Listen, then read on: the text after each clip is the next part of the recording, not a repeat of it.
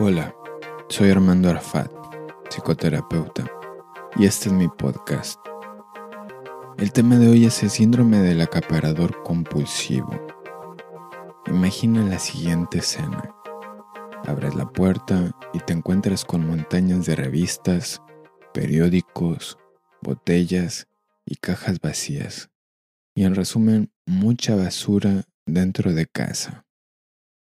Las personas con el síndrome del acaparador compulsivo suelen vivir en agonía silenciosa a medida que sus casas poco a poco se llenan de basura, que ellos piensan que necesitan desesperadamente. Sin embargo, esto acaba poco a poco deteriorando sus condiciones de vida.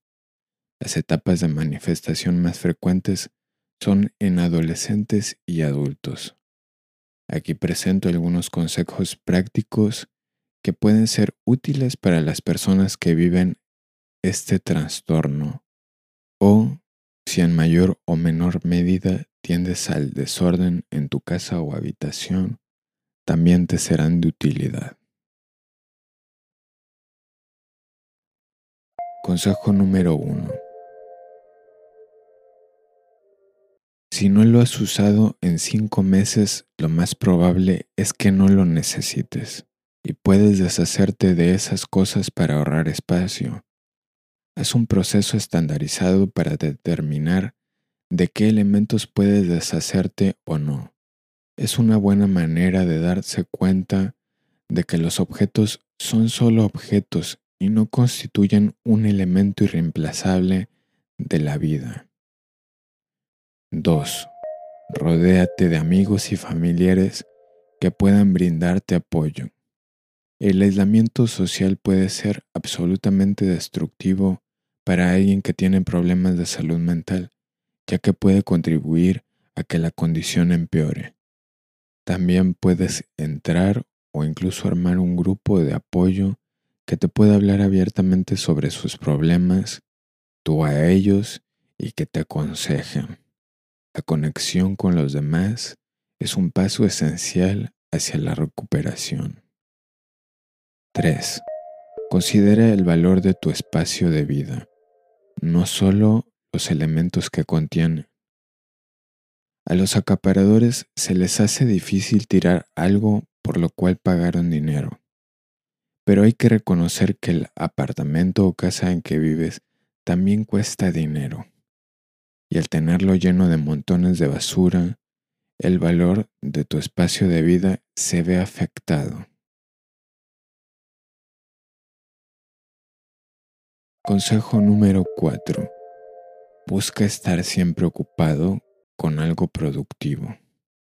Mantener la mente ocupada es una buena forma de no solo resolver el acaparamiento o la acumulación, sino también otras enfermedades mentales como el trastorno obsesivo compulsivo, leer un libro, ver una película, hacer ejercicio, siempre y cuando estés completamente comprometido con estas actividades, puede ayudarte a bloquear los pensamientos intrusivos que pueden causar el trastorno obsesivo compulsivo y el acaparamiento. 5. Infórmate sobre esta condición mental y que sirva como un punto para tratar de curarte. Admitir que tienes un problema como acaparador compulsivo es el primer paso. Lo mejor es que puede ser tratado fácilmente. Una mala conducta jamás será corregida a menos que se aprenda que no es correcta. Esta idea ha sido aplicada por las personas que han curado sus propias enfermedades.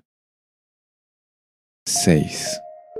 Observa y aprende de otras personas que sufren de acaparamiento compulsivo y han tomado las medidas necesarias para su recuperación. Una búsqueda rápida en YouTube debería llevarte a videos que muestran cómo el acaparamiento y la acumulación puede deteriorar la vida de una persona y de quienes le rodean. Ver a otras personas reunir el coraje para tomar las medidas necesarias para la recuperación debe servir como inspiración para aquellos que sufren en silencio de esta condición. Y con esto cierro el tema de hoy. Por favor, siéntete libre de comentar. Vienen más temas interesantes. Si te agrada puedes suscribirte. Recuerda que puedes seguirme por redes sociales. Ahora también puedes dejarme un mensaje de voz en mi página de Anchor FM. Puedes proponerme un tema para presentarlo o comentarme lo que quieras. Para saber más sobre mí, visita psicólogoarmandoarafat.com www.radiomaría.com.